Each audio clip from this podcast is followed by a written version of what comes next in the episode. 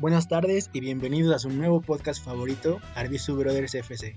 En este podcast vamos a hablar de temas futbolísticos de actualidad, principalmente de la Liga Mexicana, de la Liga Europea, algunos pronósticos de partidos importantes que vengan en la semana y de temas particulares y muy importantes de debate. En este podcast me acompaña mi hermano Emilio Arbizu, quien será co-host de este podcast, y cada ocho días los estaremos acompañando, brindándoles un poco de información, comentarios, pero sobre todo tertulia del deporte que tanto nos apasiona. No, pues primero gracias por invitarme y bienvenidos a todos a, a este podcast que vamos a estar hablando un ratillo de foot, de algunas de las ligas principales, pero sobre todo de, de nuestra liga. En este primer bloque vamos a repasar un poco de la jornada 13 de nuestra liga llamada Guardianes 2021 o 2021. Primer punto, me parece que es importante hablar de la América, que digo que no le voy a la América ni mucho menos, pero está de más decir que es el equipo más popular y que en los últimos años ha, ha dominado. Pues le pegó al Necaxa, al que antes era su hermano menor, pero aquí lo que quiero comentar, y no sé qué opinas tú, Milo, es que increíble que Solari esté haciendo tanto con tan poco. Está, está muy cabrón, güey. O sea, al América yo creo que le hacía falta un güey como Solari, porque no jugaban mal con el piojo, pero este cabrón, ese güey sabe cosas, güey. Entonces, pues, está muy, muy perro el América ahorita. Pues a ver, Solari algo sabe. Dirigió al Madrid seis meses, lo que quieras, se sentó en el banquillo del Bernabéu algo sabe y ahora resulta que los de los titulares fueron Giovanni y Roger, que nadie los pelaba y ahora hasta goles meten. Pues sí, o sea, como lo acabas de decir, si el güey estaba en el Madrid, estaba en el Castilla y le iba bien, pues es porque el, el cabrón trae, o sea, sabe dirigir, es evidente que trae escuela del Madrid y trae una ideología diferente a lo que traía, por ejemplo, el Piojo, que es mucho más llanero. Y bueno, pues como tú dijiste, ya pues ya rescató a dos jugadores que estaban en el olvido por, por parte del club. Y eso por lo que hace el América. Está ahí segundo general atrás del Cruz Azul, que ya hablaremos ahorita del Cruz Azul. Y el América solo porque le quitaron un partido en la mesa, si no iría de líder.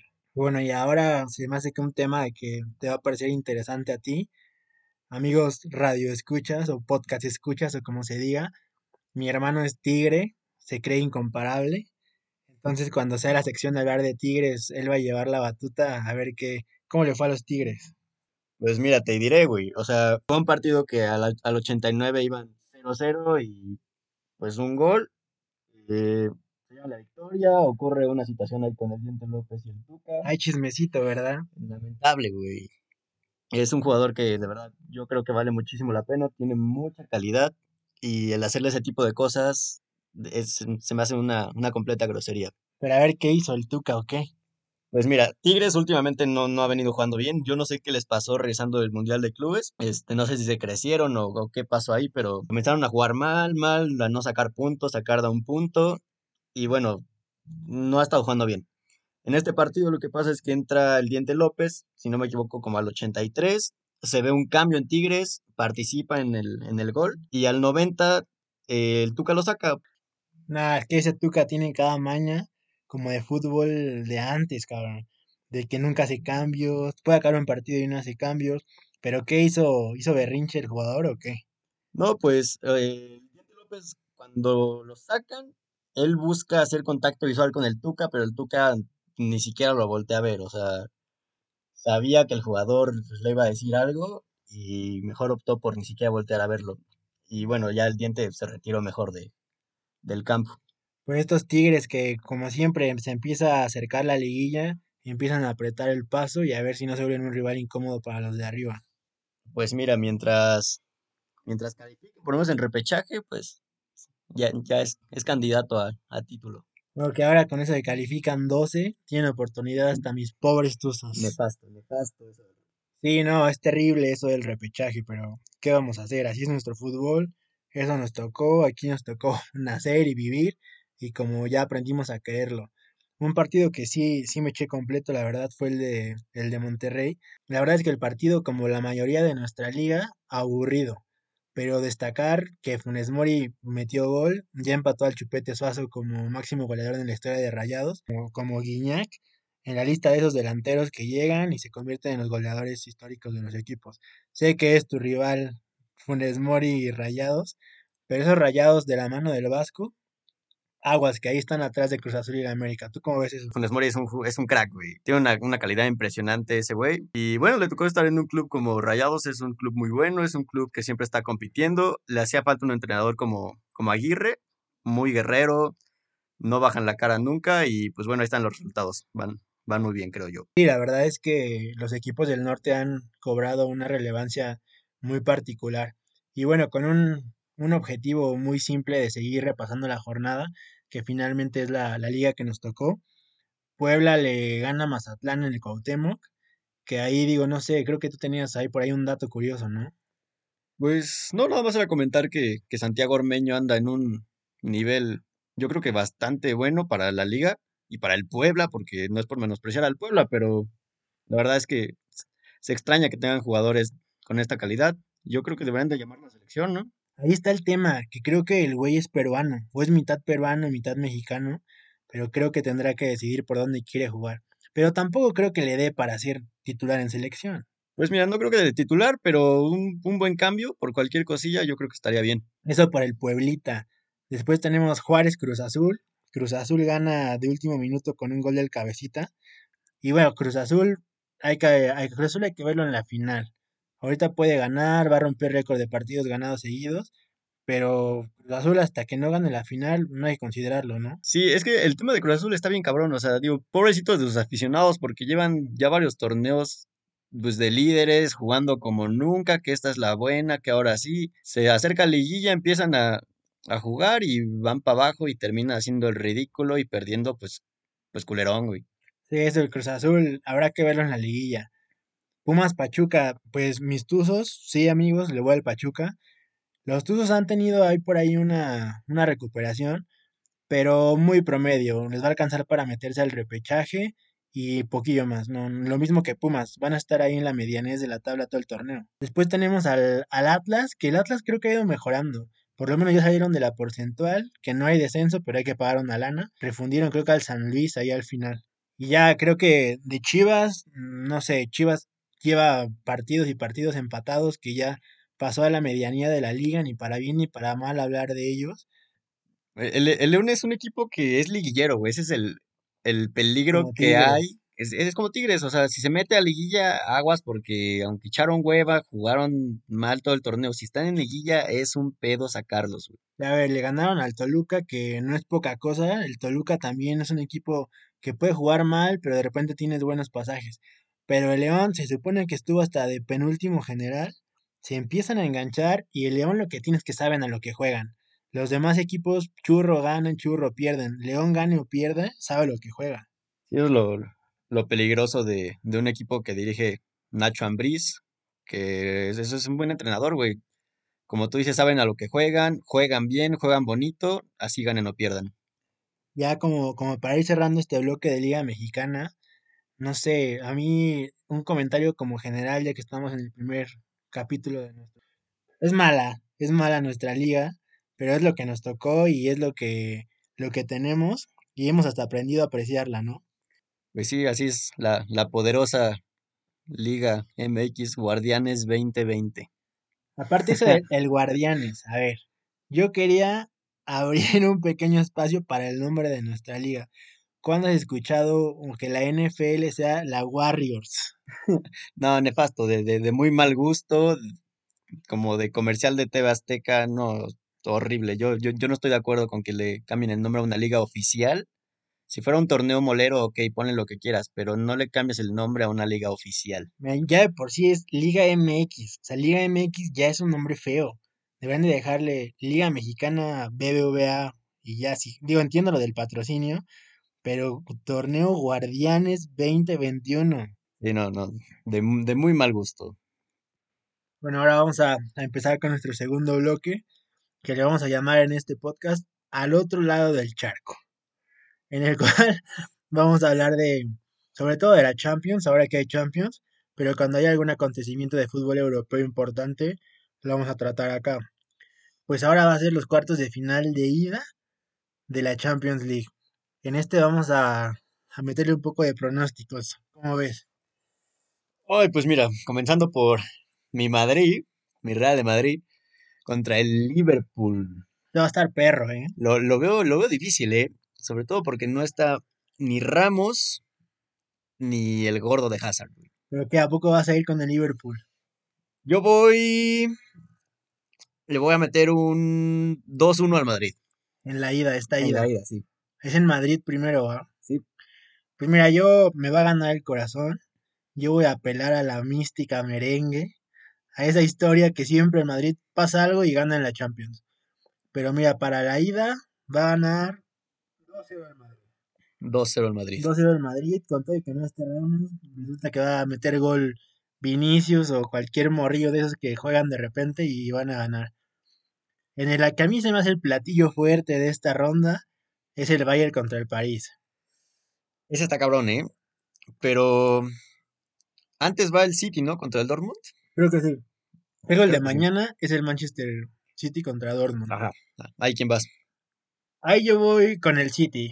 Sí, Ya, sin bronca. el Dortmund tiene a Haaland y lo que quieras, pero nada. El City es una maquinita. Yo que el City se lleva esta serie, o sea, ya diciendo mi pronóstico de quién pasa esta serie, se la lleva el City y ahí queda. Estás al City va a ganar y ya, punto. Sí, ahí, ahí, ahí queda. Más. Sí, yo también creo que el City pasa, o sea, digamos que los de mañana. Pero para el partido de mañana también gana el, el City o mañana cómo queda? No, mañana yo le voy un 2-0 al City. Un 2-0. Yo mañana sí, si no es que más, o sea, un 4-1. o- Diferencia de 3 va a Bueno, sí, quedar. ¿eh? Diferencia de 3 con, con Guardiola. No se le va a hacer la Champions, pero sí va a ganar. Y mira, del otro que tocaría para el episodio de la, de la otra semana. No, mentira, es el miércoles. Son el miércoles. Y como te decía, el Bayern contra el París. Ahí está lo interesante de esta jornada. Mira, ya jugaron la final y el Bayern le ganó al París. No fácil, pero lo controló. Pero creo que no va a jugar Lewandowski. Ese es, ese es el temilla ahí. Pero bueno, el Bayern, pues sabemos que no es, no depende de, de Lewandowski. Es un trabuco. El Bayern es un equipo que lleva años jugando con los mismos jugadores. Ya es, es un sistema el que tienen. Y yo creo que sí le van a dar al París, ¿eh? Mira, a mí no sé qué me late que esta vez es la del París. O sea, Tortugosa es muy bueno.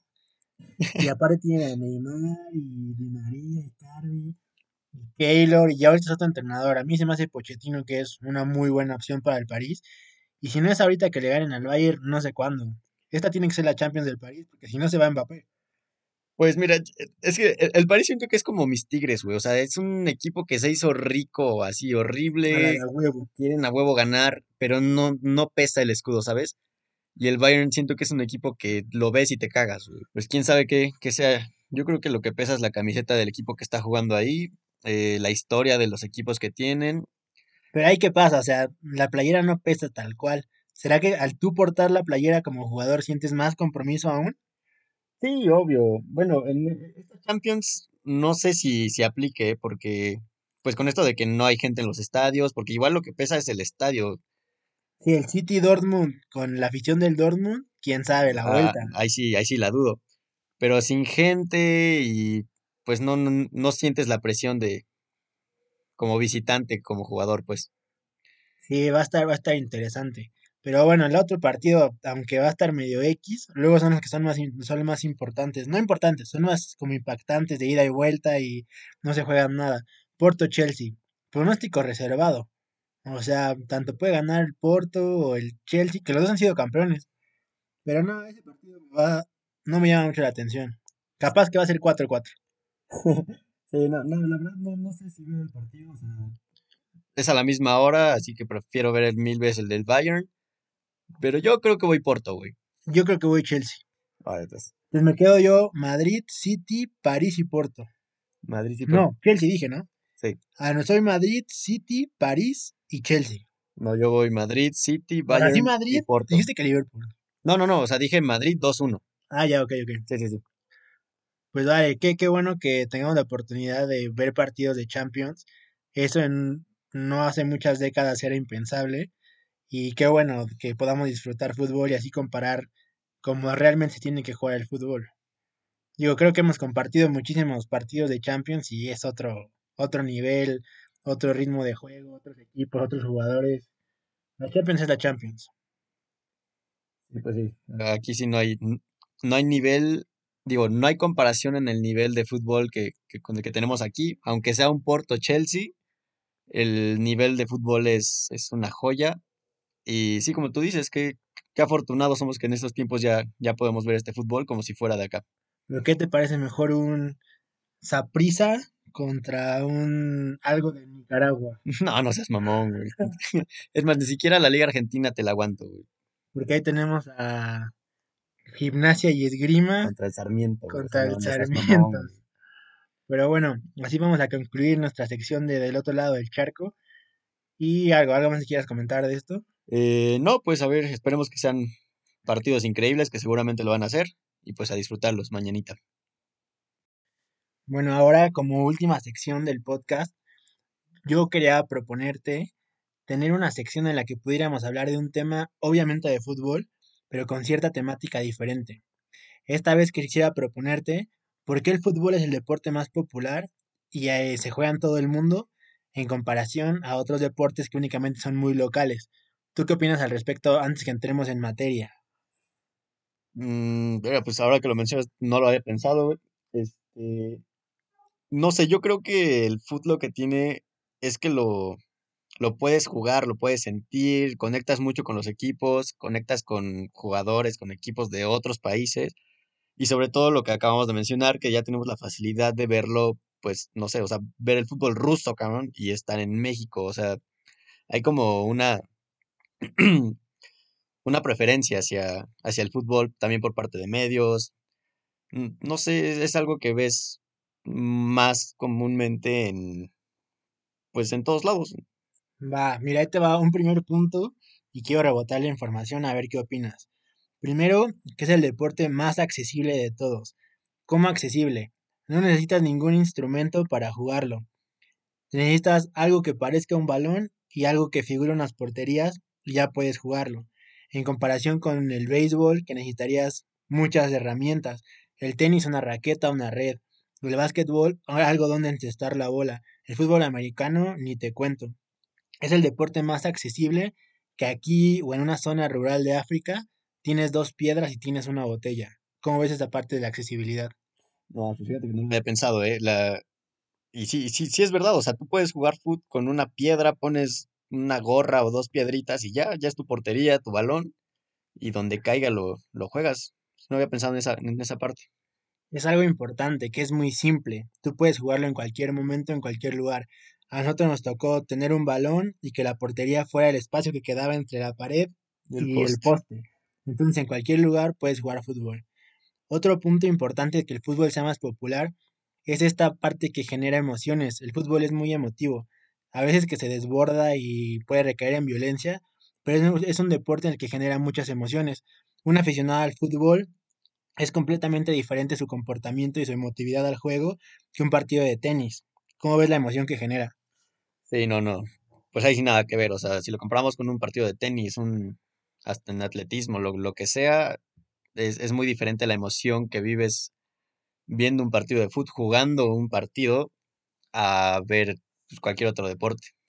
Otra parte de la emotividad del fútbol es que tú en el estadio puedes gritar, mentar madres, volverte loco, encuerarte, patalear, pelearte con el de al lado y no estás mal visto. Es un deporte en el que la emotividad del aficionado, al contrario, entre más ruidoso sea, mejor te ves como afición.